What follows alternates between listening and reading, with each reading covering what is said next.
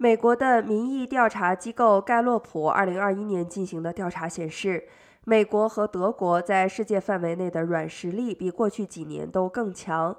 为默克尔总理离任做准备的德国，连续第五年保持了全球评分最高的排名。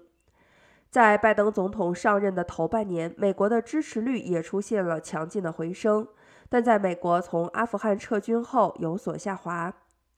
中国在全球领导地位的排名保持在百分之三十，俄罗斯的排名略高于中国，但他对乌克兰的入侵可能会导致其排名低于二零一四年入侵克里米亚时的百分之二十二。